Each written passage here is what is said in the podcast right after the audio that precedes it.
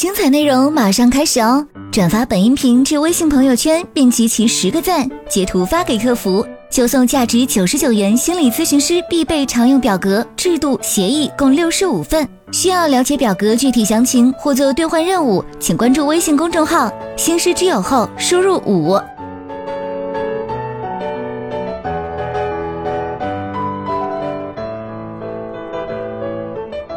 我们时间到了，好吧？那我们就开始吧，好吗？好好好，那我先报一下这个案例，嗯嗯，这个这这个案例的话，到目前是做了十四次，然后呢是病房，在他是入院的病人，在病房面对面的谈话，然后我们在谈话的时候经常会被打断，但现在也在不断的去适应，嗯。嗯，我是在这个一个精神一一个精神病院，然后工作。在去年年年底最后三天的时候，就是马上就要过年了，然后我见到了他。然后刚见到他的时候，他被绑在那个病床上。因为因为是躁狂比较严重，然后是开了两天的保护性约束，一直绑在病床上。他当他挺这个保护性约束的时候，他给人的感觉就是特别的主动、特别热情、特别讨好，然后会比较卑微。然后，他跟我说话的时候就是想了解一些情况，然后我看他这个情况就觉得很正常，又觉得很可怜，就特别心疼他。然后我就回病回去看一下他的那个呃案例。看一下他的这个病例，然后我发现他是这个双向，就很符合嗯咨询的这个情况。嗯，就说我刚开始在这里工作，我是想挑一些这个案例，嗯，去学习的。然后我我选了两个案例，嗯，其两个都是女性，一个是精神分裂症的病人，一个是这个病人这个 W 女士。嗯，当我和这个 W 女士第一次工作的时候是在。然后我跟他说，我们第二次工作会在年后间隔大概十几天这样，等我过来。然后他也说好。但是第二次、第三次的咨询发生了一个事情，就是，呃，我去，我跟他说好在这个固定的时间去找他。然后他的楼层在三楼，我走着走着就走到了四楼，然后就跟另外一个病人开始谈话，谈到一半。我突然反应过来，我昨天才跟这个病人谈过，然后我找错了人。这个一部分和我的工作状态有关，就可能比较忙碌，然后比较懵。第二个就是我觉得我对这个 W 女士我会有一些抗拒，觉得非常的沉重。这个时候就去督导了，督导了以后就是我我反应过来，我对这个病人的感受可能和他父亲对他的感受是很相似的。怎么说？很相似呢？就是，就是可能他这个精，就是这个躁狂或或者说双向的这个情况已经持续了二十年，然后他家人可能也都是一种要放弃他的样子，对他的说法是你要以后就在这种精神病院里面度过，然后我就是特别想帮他，但是感觉特别无力，特别沉重，甚至就是无意中都找错了人。我意识上去找他，但是去找了另外一个人，然后我觉得可能是有点，嗯，对他父亲可能是有点有点愤怒，但是可能又认同。嗯嗯嗯嗯。后面我去督导了以后，我就刻意的保持距离。嗯嗯。然后还是固定的频次。嗯嗯嗯嗯。对，可是问题是你刚开始不是你觉得他好像很有。对他是预后是很有希望的。对我我因为我觉得双向，他一开始是单向的躁狂。对对对对对。嗯一开始是单向的躁，一一开始是单向的抑郁，嗯，抑郁了一段时间以后，他转为躁狂，而且他从未停歇，一直在吃药。啊，他在停，就是换药、停药，以及遇到这种难以越过的生命的这个坎、这个创伤的时候，他会发病。然后，所以我会觉得他的症状如果配合吃药，或者是说，嗯，就进行咨询，就是那个时候我就感觉只要给他一个线，能让他提着，能让他能够有一个东西能抓住，我对他是很抱有希望的。但那个时候就觉得很无力，就觉得真的被抓住了，被卷进去了。嗯嗯嗯嗯嗯嗯嗯，是是，好。嗯，后来后来我就跟他保持了一点距离。那是你现在对吧？嗯，对对对。开始的时候其实对他还是挺好的，你会给他买啊，一直都在买，就这些一直都在买，一直都在给他听课，一直都在教他东西。你为什么会对他有这方面特别的付出？就是看到他会比较开心。是因为事实上，他的父母亲也很也是很希望他能够好好读书的。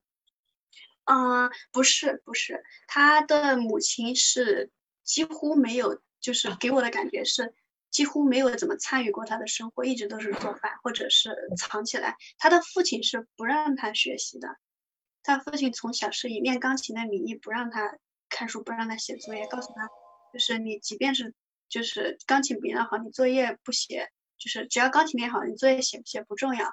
然后他要考高中的时候。呃，初中要中考的时候，他爸是不让他考高中，他是自己考上的。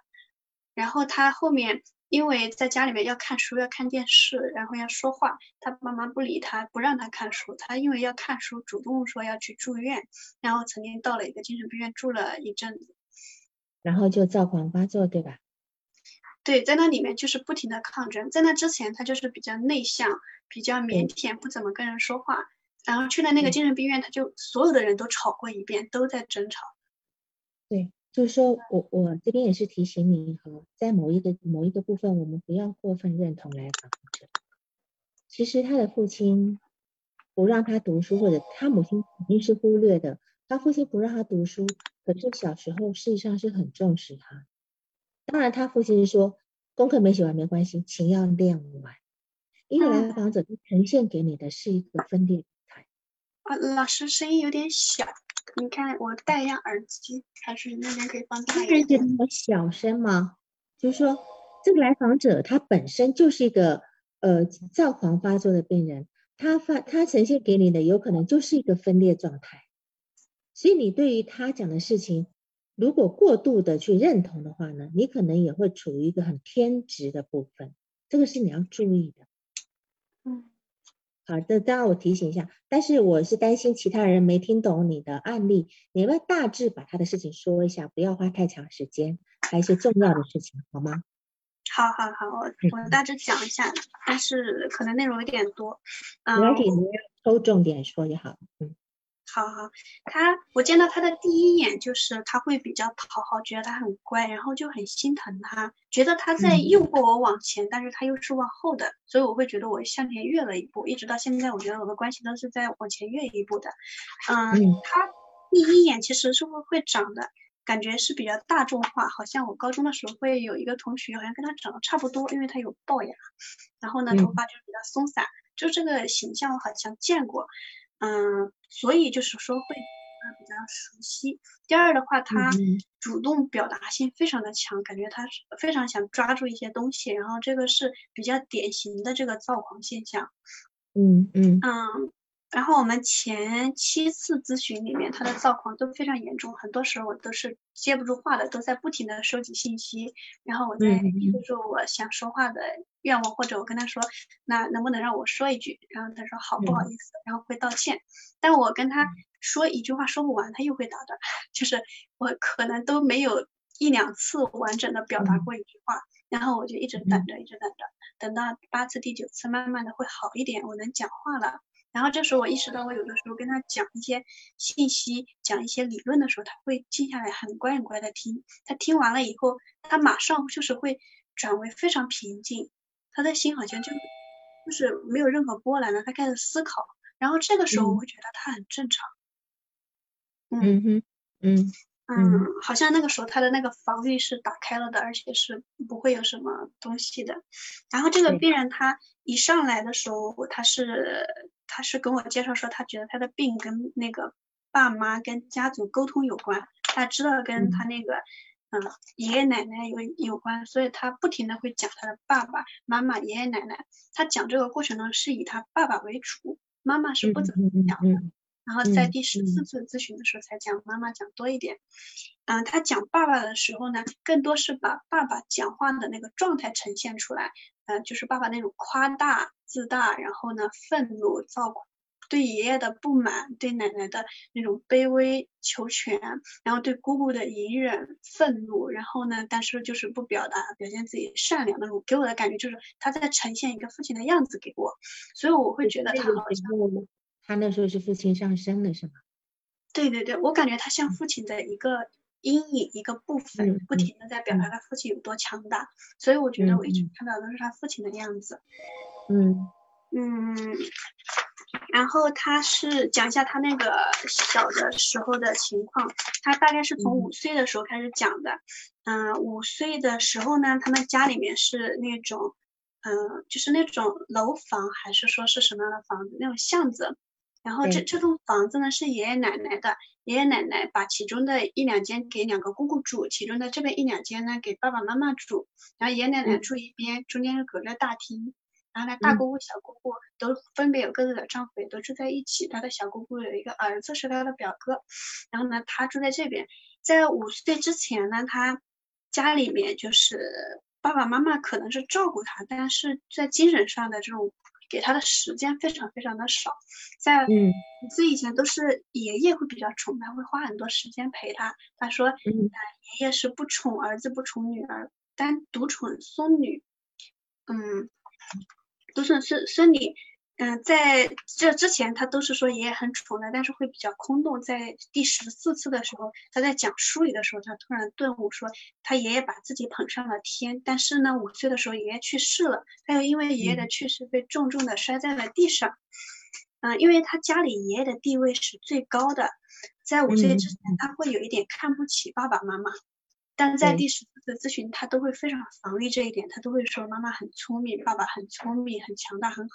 然后他在第十四里还在说，其实我以前是很看不起爸爸妈妈的，就会看不起妈妈，因为爸爸也贬低妈妈，就特别看不起妈妈。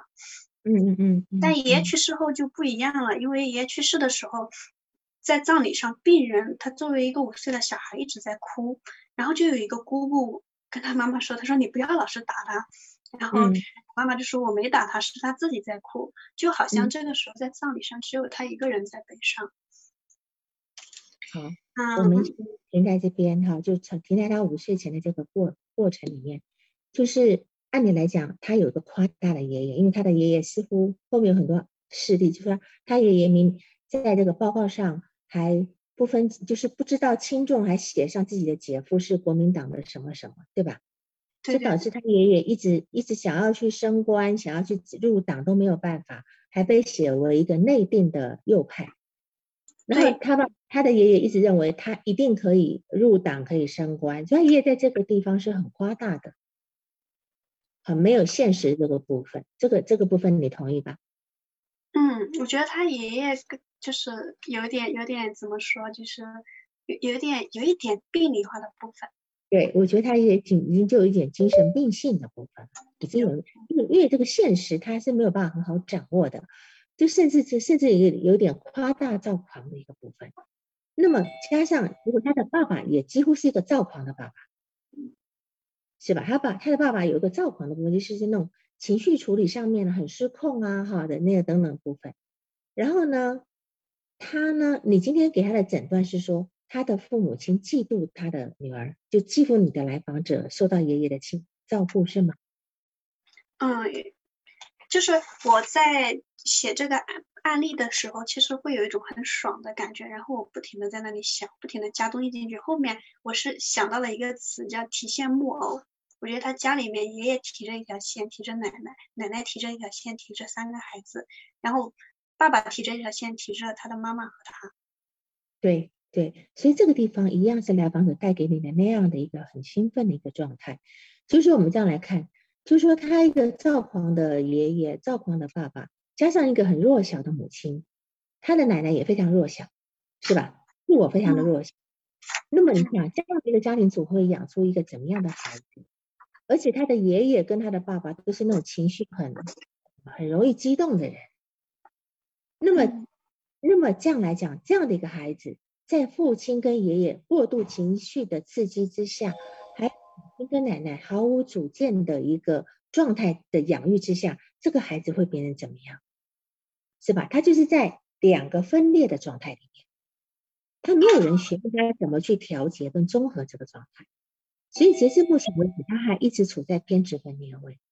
那么你今天对他的所有的感觉，是我就说你自己的呃观咨询师的反应情要小心，不要在这个地方也落入一个偏的部分，这是你要自我观察的部分。然后他今天在五岁以前被爷爷捧上天，他眼里没有父母，对吧？那么他引来，你说他引来了父母的嫉妒，那但是这个嫉妒呢，不是因为我爷爷疼爱我，而是自己自己的，而是父母。对于自己的孩子被爷爷霸占，如果今天有嫉妒，是因为爷爷霸占了我的孩，就是我的公公、我的爸爸霸占了我的孩子，并不是因为他们对我的孩子好。你你理解这个意思吗？就说你今天给我的感觉是说，哦，我的我的爷爷是对对我对我女儿好，没有对我的没有对我好。其实我觉得他，因为他抢走了我的孩子，就是他小时候让我。这个爷爷小时候让我这个做儿子的没有自我也就算了，你现在还把我的女儿给抢走了。所以当他的爸爸，当这个爷爷过世以后，这个爸爸好像把这个东西抢回来以后，把这个女儿抢回来，把你这个病人抢回来，据为己有，是吧？他据为己有。所以在这个地方呢，呃，他呢，其实就是在他父亲过世以后呢，呃在他爷爷过世以后呢，父亲成为爷爷的替身。爷爷成为父亲的呃，父亲成为爷爷替身，进入了这个来访者的生活，占据来访者的字体。然后呢，而且用学钢琴为理由，对吧？他他整天逼着孩子学钢琴，甚至为了学，因为学钢琴而天天打孩子，还说没有一个学孩学钢琴的孩子是不被打的，对吧？嗯，对，嗯。所以他今天是用学钢琴的理由。当然，你也说过，学钢琴是他爸爸小时候的愿望，对吗？是吗？你是你是有这样说过是吧？还是我记错？因因为他现在他住院了嘛，然后他爸爸好像就是改变了，放弃了，好像彻底放弃他了。他爸爸自己现在在学钢琴，就很快。乐。他爸爸已经放弃他很久，他爸爸是从十二岁就放弃他。我们来讲一个，十六岁。对，我们现在讲，他爸爸从十二岁开始就说：“我再也不碰你。”我再也不打你，我再也不碰你。好，那我们来看哈，他，我来听你讲他一些重要生活事件哈。例如说，他六七岁的时候曾经因为钢琴得到第一名，对吗？你记得吗？他这个，他这个七七岁的时候得了第一名，他说自己是因为不知道是考试就上去了，就得了第一名。他知道的话就会紧张。然后呢？嗯。他当时发生了什么事情？当时还连着发生了什么事情？当时，当时没有发生什么事情。有啊，就是他六七岁时候你写在一起的，他钢琴比赛得了第一名，然后那个时候他的记忆力变得很差，记不住东西，脑子就坏掉了。嗯，这是你说的对吧？对对对，这个他反复在说，不知道是不是这个时候开始的，但是反复在说，说过很多遍。嗯，这个孩子其实从那个时候从。很，他的他的精神病从很早就开始了。一个人有精神病，其实尤其是躁狂性的精神病，很早就开始了，大概几乎就是在呃口欲期、刚欲期就开始。到了潜伏期的时候呢，他隐藏住了。六七岁的时候是他小学一二年级，他钢琴得了第一名。他本来是不知道，当他知道第一名了之后，其实东西对他来讲刺激太大，刺激太大，他承受就好像那种。呃，犯进中举一样，他一下子他就开始记不住东西了。他的他的这个刺激对他的脑神经刺激太大，因为他本来就有隐隐性的那个都还没有还没有发展出来的精神病，还是个潜伏期状态。而且这个状态对于整个他的生求学过程中发生了好多次，不止只有这次，这是第一次发生的。他在那个时候突然他的脑子失去了记忆力，记不住东西。然后呢，他到了他到了八九岁的时候，还是几岁？他说他几岁？七呃，他几岁的时候开始脸型变了？八九岁的时候开始厌世，脸型开始变得难看，对吧？对对对，他是说他他是有一次是说从那个八九岁的时候，从从五岁的时候可能就有一些变化，就就没有小时候那种洋娃娃的那种好看了。然后八九岁的时候，他说脸开始变形，变得难看，然后学校并在一起，他就越来越孤独，越来越孤独。然后高中的时候就越变越丑。好，你理解这个变化吗？哦，我很诧异，我觉得非常悬。呃，我觉得是可以理解的。就是说，五岁的时候，小孩子开始要换牙，他的牙齿换了，开始换恒齿。一旦换恒齿的时候，如果今天一个人的小孩子的乳齿长得稀稀疏疏的有缝呢，他换成这个成人的，就是换换牙以后，他的牙齿才有空间长出来。如果他今天的乳齿长得很漂亮，一颗一颗啊，很漂亮，挤排成很漂亮的时候，当他这种乳齿掉了以后，他的就是新长出来的牙齿肯定太大，肯定会爆，肯定会爆，会把他整个脸型都撑撑变掉。他现在的龅牙是来自于当年换牙以后，他的牙齿每一颗都太刚好。刚好正常大颗，可是因为他原来的乳齿本来就长的那个范围是太过，刚刚好没有留空隙，所以一小孩子如果乳牙稀稀疏疏的换了牙，可能还刚刚好有缝隙可以接。所以他的脸型，因为他换牙以后，整个脸都变了。你看现在不是龅牙龅的很厉害吗？对，很厉害。是他的他整个脸因为龅牙，当年五岁以前很可爱的样子都没有了。一个人的脸型是影响这个脸漂不漂亮很重要的关键，尤其他下半这个脸如果一爆，你就知道有多难看。所以这个地方他开始厌世，为什么呢？因为他变丑了。然后呢，其实我觉得他父亲对他有过度的入侵，他父亲甚至还觉得，我甚至都觉得他父亲有一些色情性的诱，在这个部分。然后这个孩子从这么可爱的一个孩子，越变越丑，越变越丑。然后这个孩子对于他自己来讲，他一直在丧失，丧失了一个在爷爷那边那个很像个公主一样捧在天上的公主一样。到了爸爸这边，爸爸越对他的态度越来越差，越来越差，他自己越来越丑，然后也搞得自己越来越自卑。这个是他整个人生很悲哀的一个开始。如果今天那个做母亲的，而且母亲还不让他，不还好像意思说很心疼他会疼，不让他去矫正。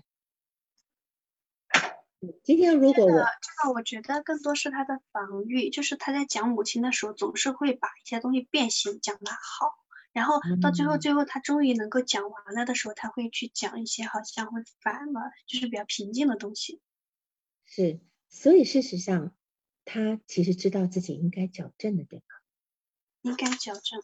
这个女孩子如果矫正的话，她脸再加上她如果瘦下来，这个人是可能又脱胎换骨。当然，她现在一个整个身体自身体自体从那个时候整个都变化，本来就是真的是她不仅是从天上摔下来，方方面面都摔，连长相都摔。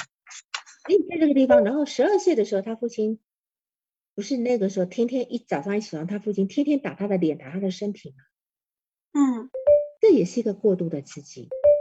嗯，然后呢？突然之间说：“我再也不碰你，我再也不碰你。”这这句话你听起来是什么意思呢？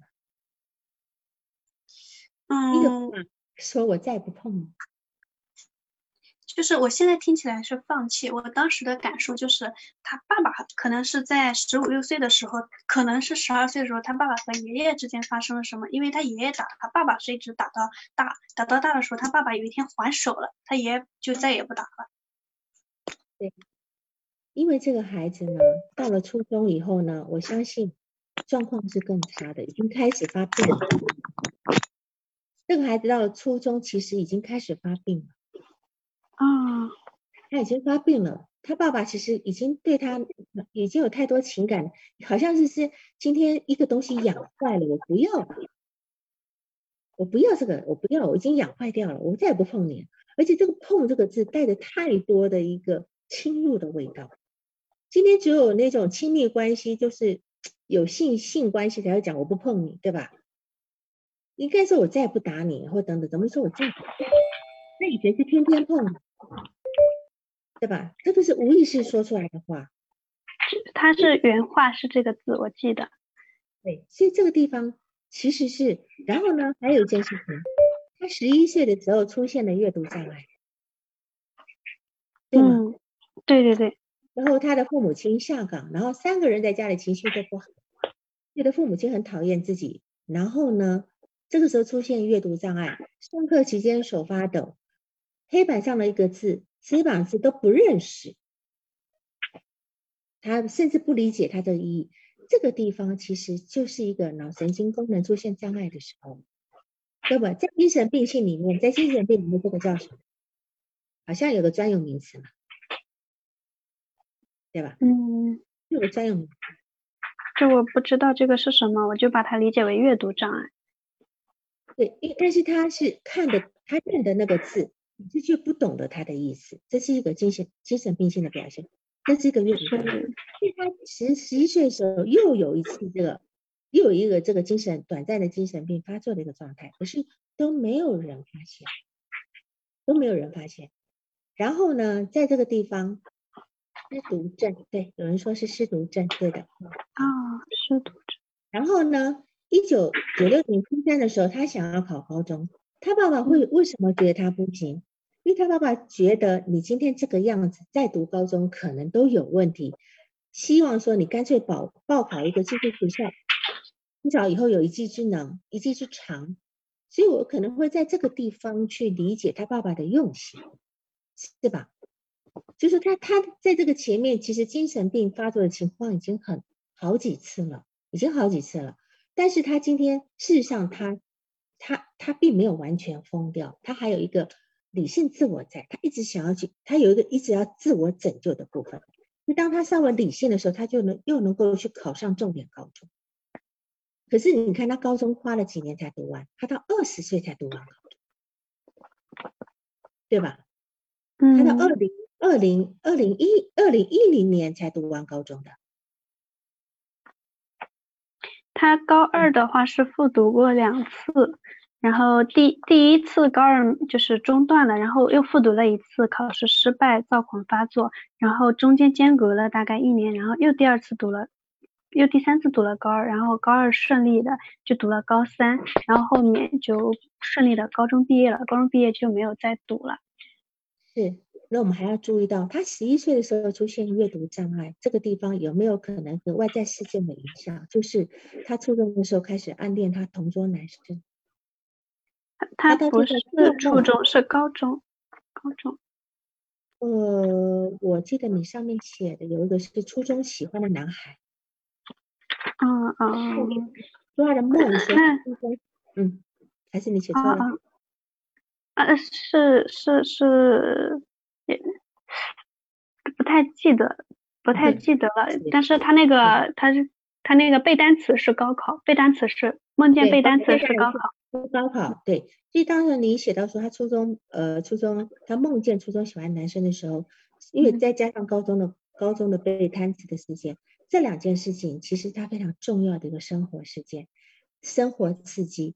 当他初中的时候，正要开始转入一个青春期，开始有一种男女关系的时候。嗯，这个时候对他来讲，是不是又是一个很重要的情感刺激，或者是一个精神上的刺激？那么他可能要压抑这个部分的时候，他会同时也压抑掉了他的一个所谓的产生一个失独症的状态，因为他在防御某一些情感的出来。当他每次要防御某一些情感的时候呢，他就出现状况。包括他在七八岁得到钢琴比赛第一名的时候，他也一样在防御某一种。过分兴奋或过分等等等等，他就开始一下子看没有办法记忆了。他都用他的一个精神病性的一个症状，包括用他的一个躯体化的症状，在防御他内在很强烈的感情。所以，在这个整个整个成长过程中，这样的事件从呃层出不穷，太多了，太多这样的一个事情了。然后呢，后来到了一个。呃呃，比如说你的一个很重要的，那后来到了高中的这几个事件，你再说一下啊，高中以后的某一一些发展事件。嗯，我从那个初初中开始吧，因为他一开始给我讲的时候，他是说从爸妈下岗开始的。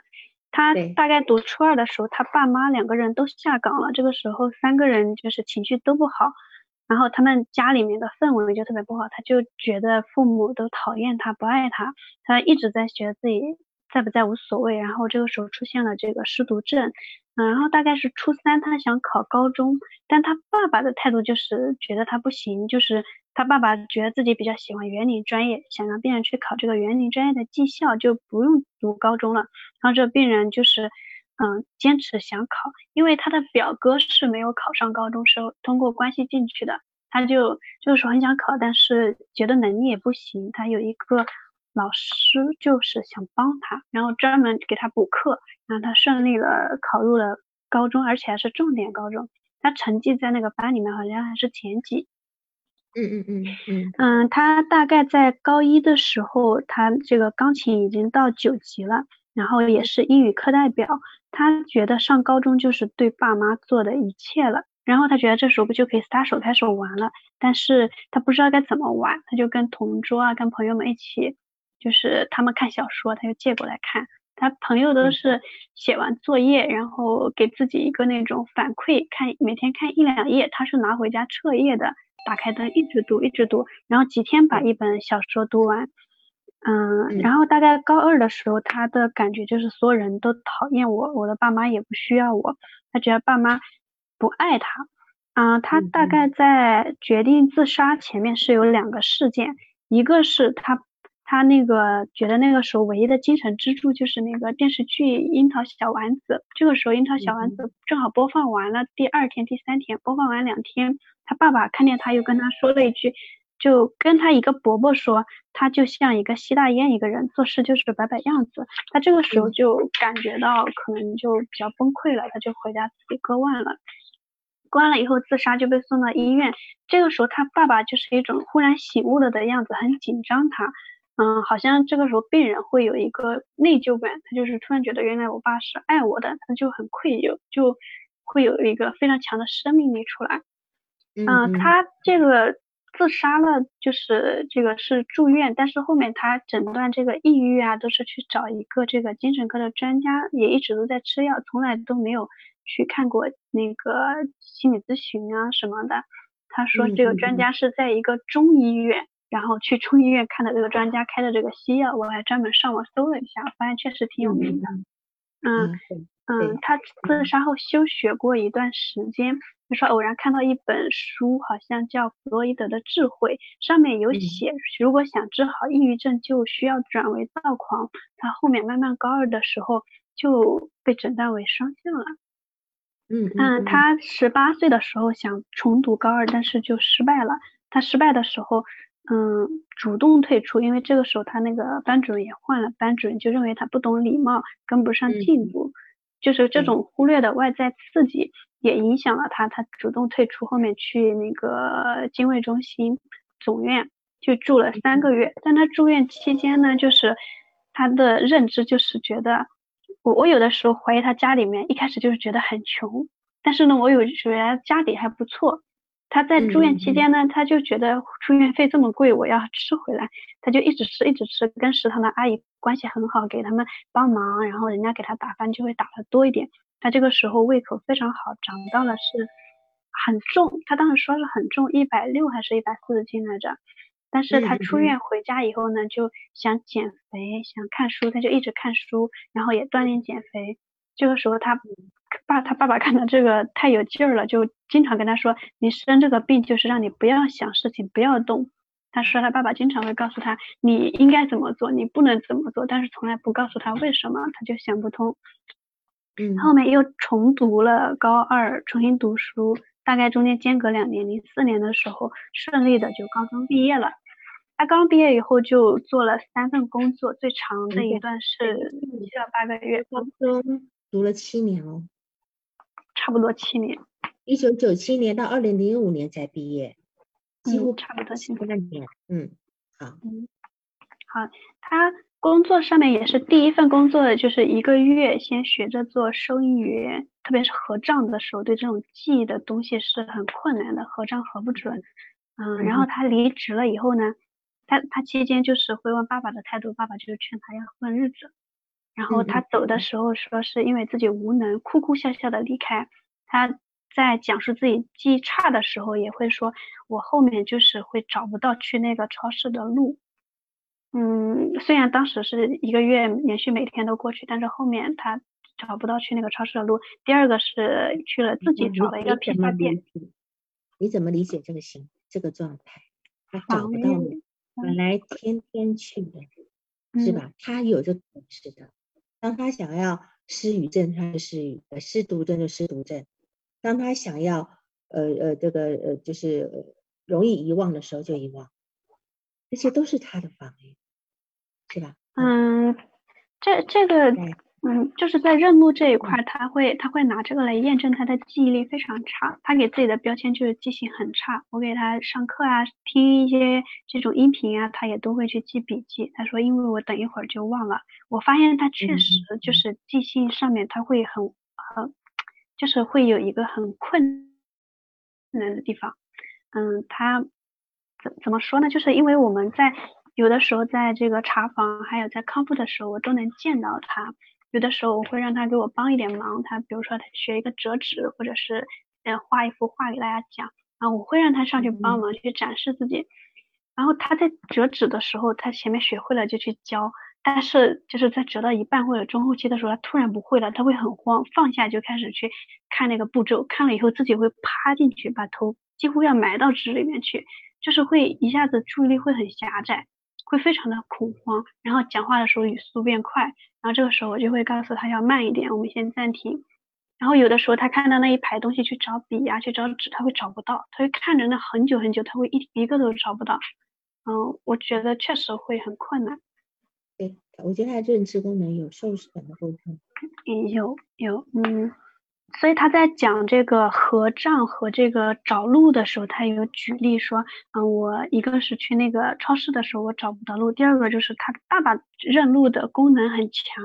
他爸爸是说，哎，我小时候六岁就会认路，但是病人是说我除了回家，嗯，在家门口走到哪一个地方我都认不了路。他一个是给自己贴标签，第二个就是他会很恐，有点恐慌外在的这个世界，因为就是不认识路，他也不太会用手机。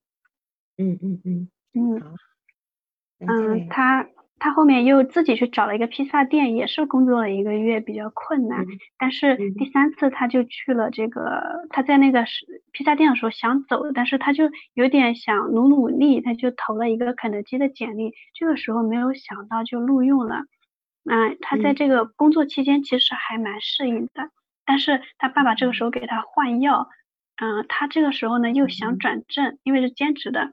他这个转正的话，就是嗯排班，嗯中班、晚班、夜班什么的话就会不规律，然后他吃药会被别人看见。另外的话，他爸爸这个时候给他调药，就是半粒半粒的给他调，给他减。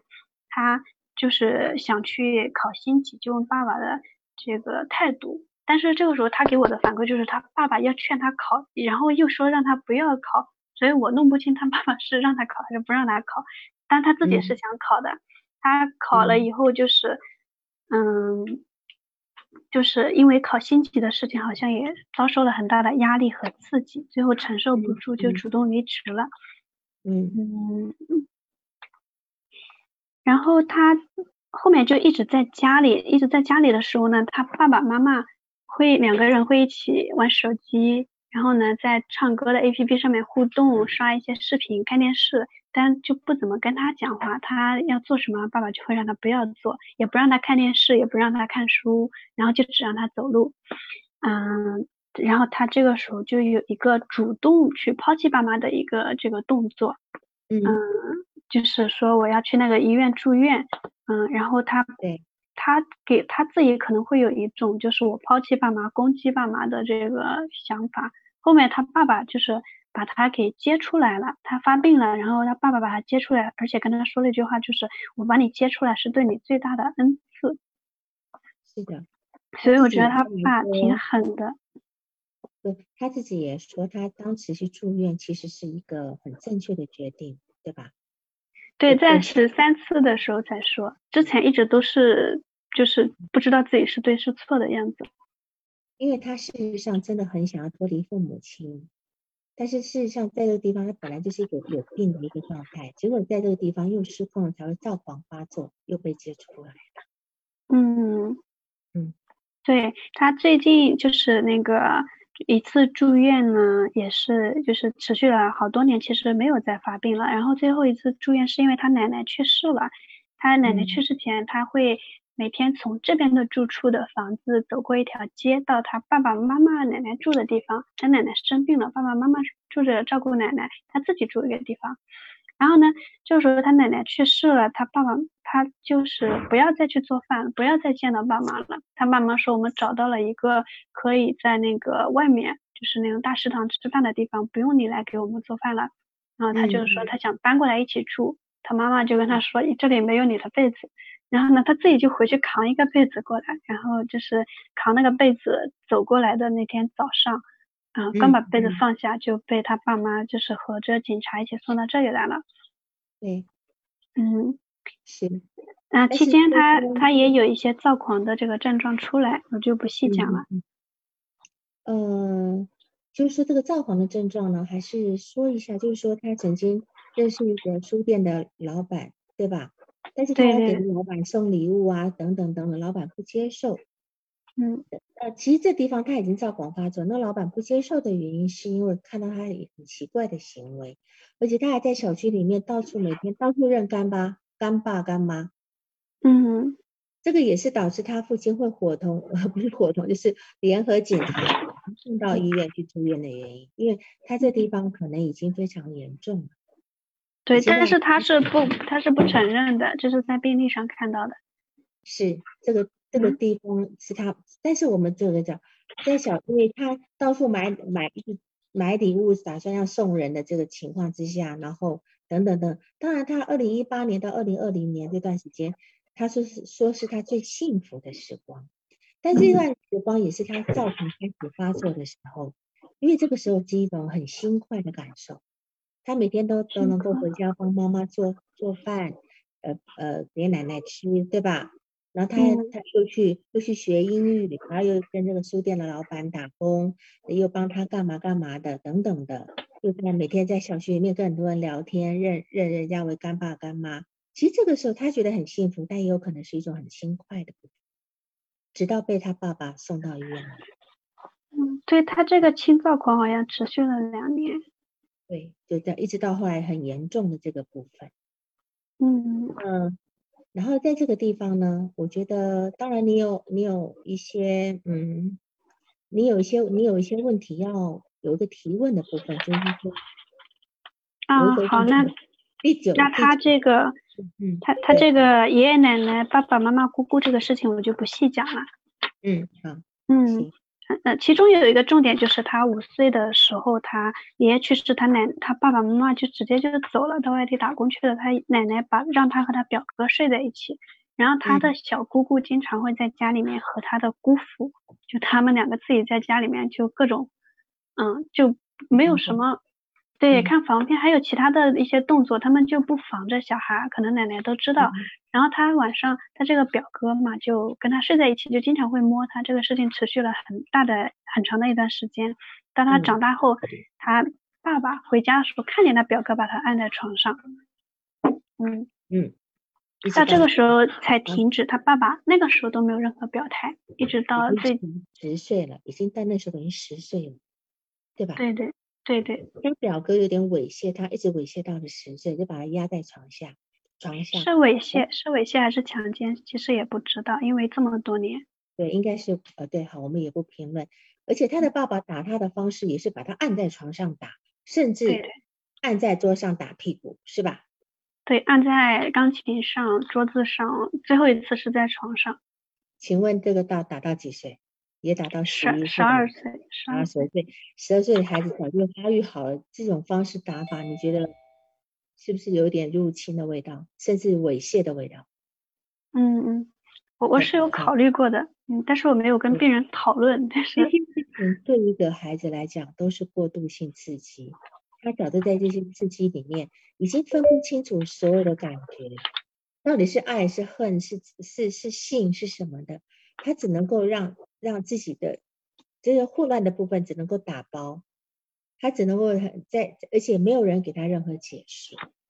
然后他的父亲也是那样的性格，跟自己的爸爸也处不好，可是又似乎非常的想得到爸爸的肯定，对吧？啊，想得到爷爷的肯定。然后他一直等到他的妈妈，就是自己的奶奶过世，他们才一家人搬出来，对吗？嗯，所以我们好像就整个家庭都没有分化。对，没有分化，就是他这个一直等到爷爷奶奶全都过世以后呢，这个家庭才搬出去，所以这个家是不允许分化的，不允许分。就像他爸爸不允许他，呃，健康能够离家一样，本来应该好好可以治的，怎么那么小？什么记忆力衰退啦？什么不不认识、看得懂字、不认识字这些事情，早就该治疗都没有。可是你看他家里并并不缺钱，说住院就住院，说看上海最好的中医就看上海最好的中医，对吧？就是其实在对某一些分配上不差钱，我觉得。但是感觉他们家好像很穷。你看他这样的一个这么多年在家里。等等等等的，你说很穷吗？你让我是有点怀疑。而且有一段有一件事情是他爸爸是买房子的事情，你你你说一下，对，对他他是说，其实我在那个时候就已经背叛爸爸了，就是他爸爸要买房子，就是所有人爷爷奶奶，然后祖母啊都不赞同，但他爸爸要买，而且让他不要告诉姑姑。这个时候他说我那时候我就开始背叛爸爸了，我是有点不太理解为什么他爸爸为什么就是。可能他平时他爸爸给人的感觉就是顺从讨好所有的家族的人，但这个时候他爸爸好像偷偷的做了一个背叛的事情，好像他也开始背叛了。对，因为为什么呢？他其实是非常认同他整个家族的，即便他今天被他的被他的表哥还是堂哥这样猥亵，一直都没说，一一直等到他堂哥到了移民到美国了，他才告诉他爸爸，他爸爸说你现在说有什么用，对吧？他都移民到美国了。他都没有说，其实这孩子是很小心翼翼的，要让这个家能够拢在一起。所以他今天，今天爸爸背着所有人的意愿出去外面买房子的时候，他心里就开始已经背叛爸爸，因为爸爸已经背叛家里的人了。那么他今天是以大家为重的，是以这个大家庭，他希望这个大家庭不要散掉。所以今天他的奶奶过世以后，他家散掉了。他开始躁狂发作，他也是在他奶奶过世以后，他们家搬出来以后，他开始慢慢的严重起来的这个部分。那当然，他还第九次的时候，他有问你一个，问你一个很重要的事情，就是人生下来的目的是什么？嗯，然后我没有回答他，我问他他的目的是什么，他说是鲤鱼跳龙门，这个龙门就是死亡。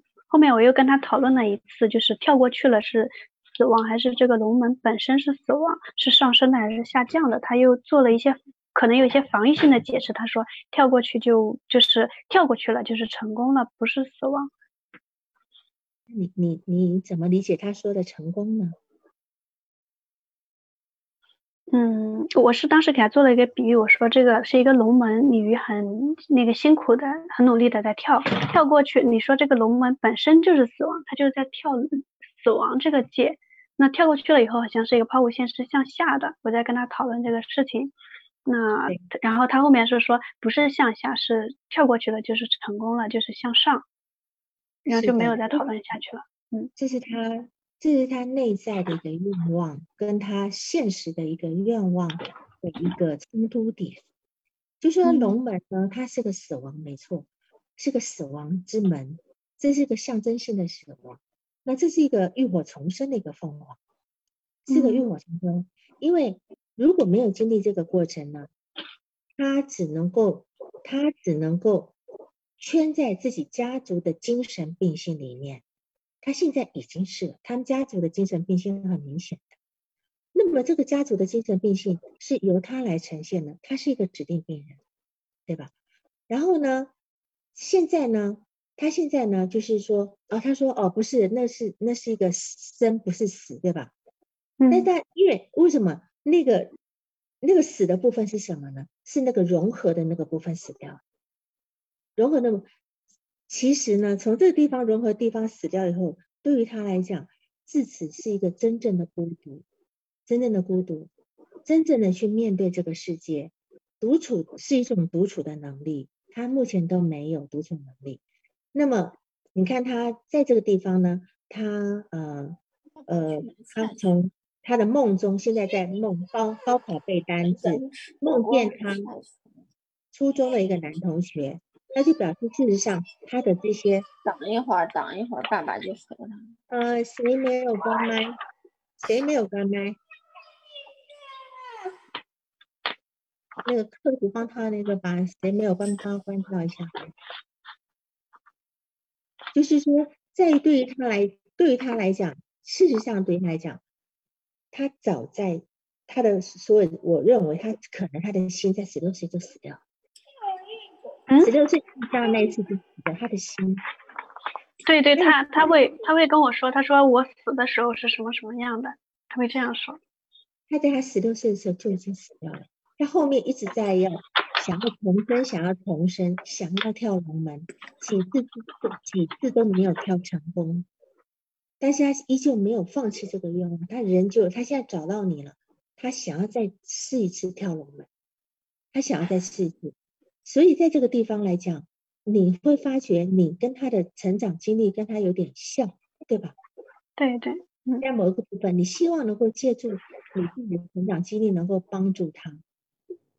你会帮助他，可是经过经过这个督导后，你担心你像他的过父过度过度像他的父亲，所以你今天开始要跟他保持一个距离。但对于他来讲，这些都是一个非常摇摆的事，非常摇摆的事情。那么我觉得呢，你现在也希望找他的爸爸来谈，对吗？对对，我我没有没有，我也有点害怕。呃，当然，我觉得在这个部分呢，他现在还不能够完全脱离他的家庭，你没有办法以以你个人的力量把他把他带出来，所以你还是要跟他的父亲去做工作，让他的父亲能够支持你，让他理解到你的这个部分。那我这边先回答你的那个所谓的一个后面的某一些问题的部分哈，就是你认为说。他的动力学的诊断是他的呃而前期，这个我我同意哈。你说妈妈跟他在竞争爸爸，但是问题是，应该是妈妈不是在跟病人竞争，而是而是病人在跟妈妈竞争。妈妈她是一个隐形人，妈妈没有自己的意见，奶奶也是这样的人。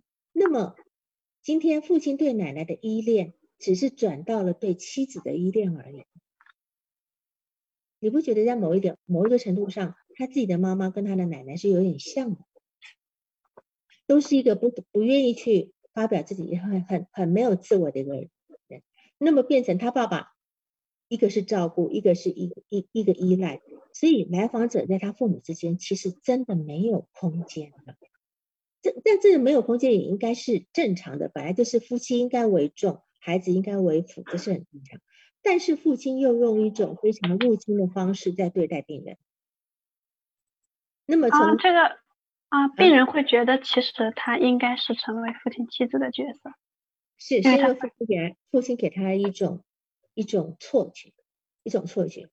从五岁开始，他就被他的表哥猥亵，然后一直到十岁才被父亲看见，才制止。那这样的成长过程中，其实来访者病人的性意识是很早被唤起的。那么至少在，而且在五岁之前，他被他爷爷这么样的宠溺，他是看不上父亲。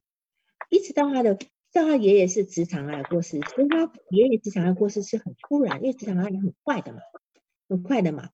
所以呢，他这种不管他今天在他对他爷爷的理想化，还有这个禁印的这个部分，跟很大的创伤。因为这个东西太快发生了，导致他后来一直在寻找课题，寻找理想化的课题。但是他的父亲跟他的母亲都不足以成为他理想化的课题，所以他一直想要去读书，想要干嘛的，想要去自让去去去靠上一个很理想化的部分。当当然他在五岁的时候，这是一个俄狄浦斯的时候，就是儿期的时候。儿期的时候呢，这个时候呃理想化。断裂的时候呢，他这个地方会产生他导致他会一直呈现他的夸大自体，然后呢，想要去找一个理想化课题，终其一生一直在找理想化课题，所以他现在找到了你，还有心理学，还有弗洛伊德，对吧？你们对对，他的理想化课题，这是因为他的理想化的断裂是在他儿期的时候，这至少还能够保持他一点点的找理想化的能力这个部分。然后呢，再来就是说，你对他的一个诊断，还有个独立对内疚的部分，对吧？独立对内疚就是在你的那个防御机制的部分。那么实际上，父亲人的父亲也有独立对内疚的问题。嗯，所以他好不容易等到爷爷过世以后，他才出去打工。他本来是在家里的，他这个爷爷过世。妈妈出去打工，爸爸就跟着走了哦，并不是爸爸要的哦，是妈妈出去打工，妈爸爸跟着妈妈去，对吧？嗯，所以是爸爸跟着妈妈走的哈。那么结果又因为女儿的一些问题，他又回来了，是吧？但是他们两个，包括尤其是他的母亲是没有办法独立抚养这个病人的，所以只能够寄居。他们这对夫妻跟自己的孩子，跟你这个病人。寄居在原生家庭之中，原生家庭，然后父亲会娶了母亲，也等于是娶了奶奶的一个翻版，翻版。那么，其实母亲她也是从母亲那个原生家庭来看，这个母亲呢，也是一个需要找父母依恋的孩子。这个母亲其实也没有脱离自己的原生家，所以在这个家庭里面。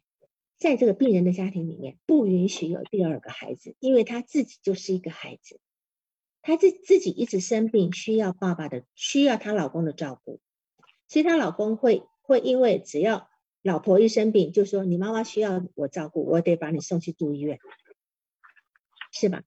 因为这个妈妈还占据了孩子的位置，她妈妈并不是在跟孩子争争老公，而是在跟孩子争爸爸。嗯嗯，对吧？就是这这个概念是不一样的啊，在这个地方。然后在这里呢，我们要去看，就是说这个孩子呢，他事实上目前为止还没有分化的能力。他今天是一个三十六岁的女人，却要重新回头去做十六岁的事情，所以他自然困难重重。因为他十六岁的时候就断裂了，他从那头开始走，对吧？那么。这个你说他他呃他那个鲤鱼跳龙门呢，还有一个就是他很就他们家的门口的那些植物很可怜，哭了是因为他没有办法吸收营养，对吧？对。那你也在觉得这个位这个地方是为什么？因为为什么呢？他把植物象征为自己，他自己能力跟植物是一样的，只能够在原地生长，他根本不能够记录，他根本没有办法出去。他需要靠别人来给他养分，他才能存活。那么他希望自己有移动的能力，对吧？嗯，所以他问你问咨询师说：“如果我变好了，离开父母了，我们可以出院吗？是吧？我可以出院吗？”他的意思是说，我一个人不再有人喂我奶的时候，我活得下来。他的话是这个意思，因为他现在还在被喂养当中，其实他就梦见他高考背单词。是因为高考其实是他最后一次想要独立的愿望。他当年高考，他爸爸都说你不用考了，你去读技校，对吧？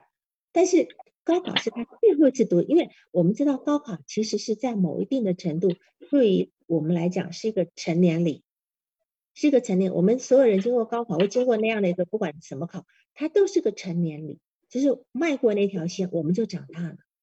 但他没有迈过。所以他的记忆留在高考那一个阶段，好像一个一个唱针坏掉了，一直在那边唱，一直一直一直跳针唱那个地方，所以他梦见高考背单词。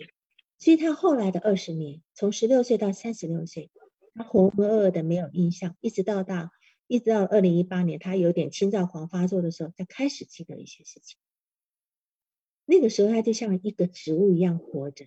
没有没有感受，他的感受被封闭了。到目前为止，到目前为止，你能所以你能够理解他的感受吗？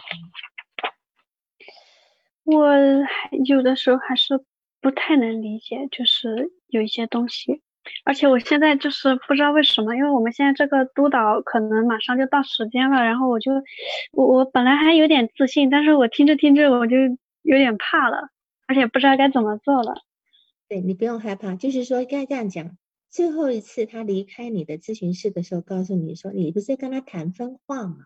嗯，他很认真的拿出笔来讨论记分化的意思，对吧？对，但是他在他其实很早就知道这个概念了，他在读书的时候就已经看到了。他跟我说，其实武志红那本书里面讲了这个概念，再给我举例，举完了以后，我又看到他，我没有说话，然后他就平静下来了，他就低着头微笑，他说，其实我不想分化。好，你理解这句话的意思吗？这句话非常有意思。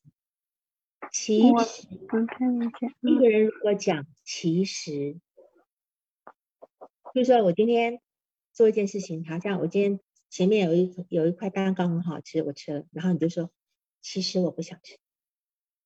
其实就是你不理解我的意思，就是你不知道我真正的想法。其实的意思就是说，我知知道我必须要离开。我知道我不应该吃这块蛋糕，嗯，对吧？就说这还是他内在的愿望跟外在他必须的理性的部分有冲突的部分。其实我不想分化的原因，其实我知道我应该要分化，可是我内心还是有不想分化的愿望。其实他已经在某一定的理智层面，他知道他该怎么做。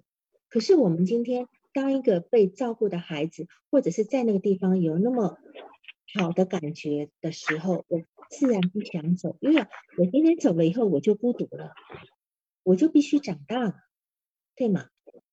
嗯。所以我到底是应该就是怎么去理解他的这种病理化呢？他的他的先是他先是抑郁，后面才是双向。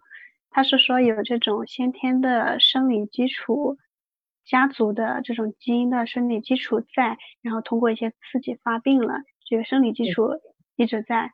我我担心这样的病人可能是要治疗终身的，但是并不不并不代表他就没有办法社会在社会上存活或工作，他可以，就说他他早年的这些刺激太严重，而且他从他开始第一次服药开始，很。早是初中的时候，对吧？嗯，断断续续，因为躁狂这种这种病呢，一旦停药，没有很经过医生的一个处方停药，擅自停药再发作，其实很危险。再次发作都要再再延长好长的治疗期。他这中间已经发作好几次，但他没有停药，他只减药，减一粒药就发作。是，所以他这个减药也经过医生同意吗？经过了，他父亲会去看医生，然后过来减，就是经过医生的同意，然后半粒半粒的四分之一粒这样的给他减，但后来还是把他那个肯德基的工作给弄没了，后面还是就是又发病了。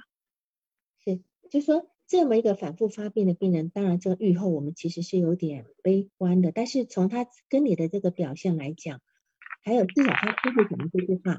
我就会比较稍微能够，他至少知道，其实我不想分化。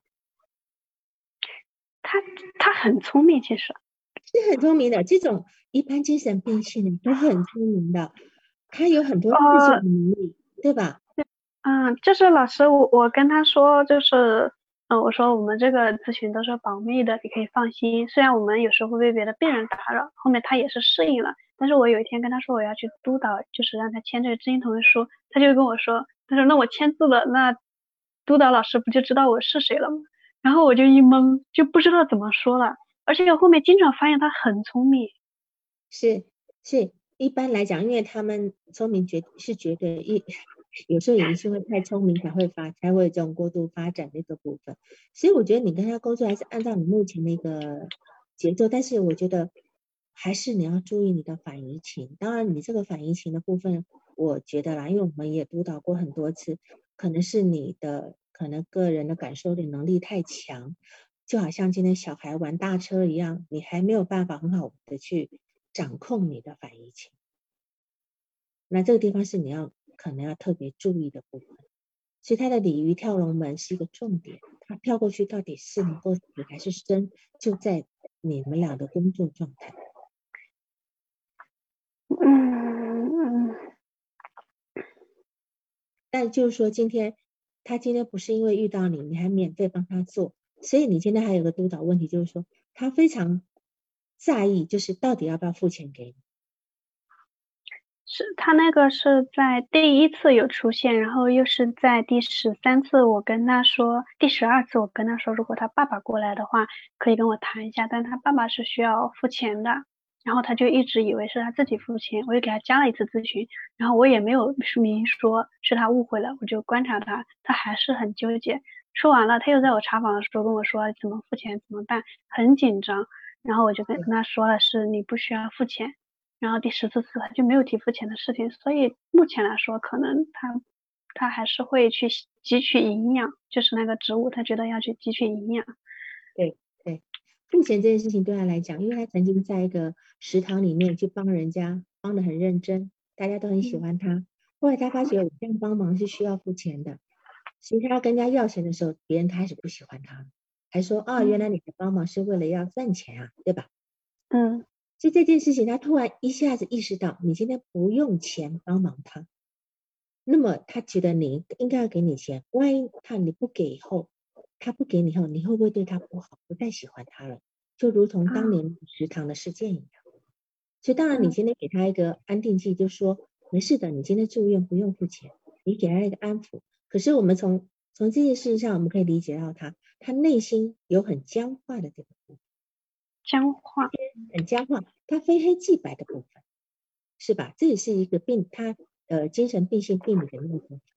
他他有灰色区，老师他有灰色区，嗯嗯，我我发现非常非常多的灰色地带，就是可他可以去忍受的。好，那那最好，就是说在这个地方来讲，他呃呃，尤其是有一种延迟满足的这个部分，他当他想知道一件事情的时候，他也会非常的焦虑。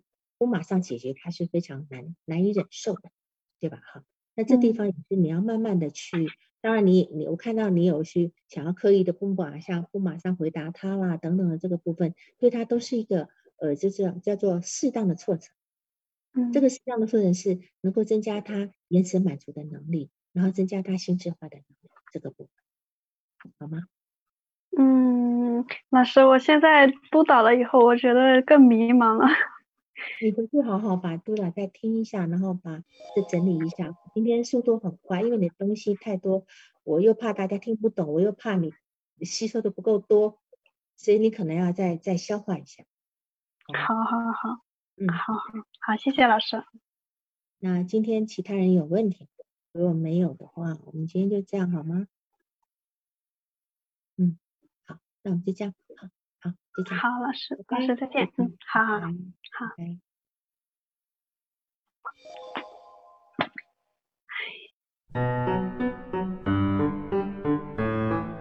本次督导完毕，喜欢请留言或分享哦。需要报个案的老师，请查看我们喜马拉雅主页个人简介，也可以在微信公众号搜索“星师之友”，关注微信公众号后，联系微信客服进行预约，报个案完全免费哦。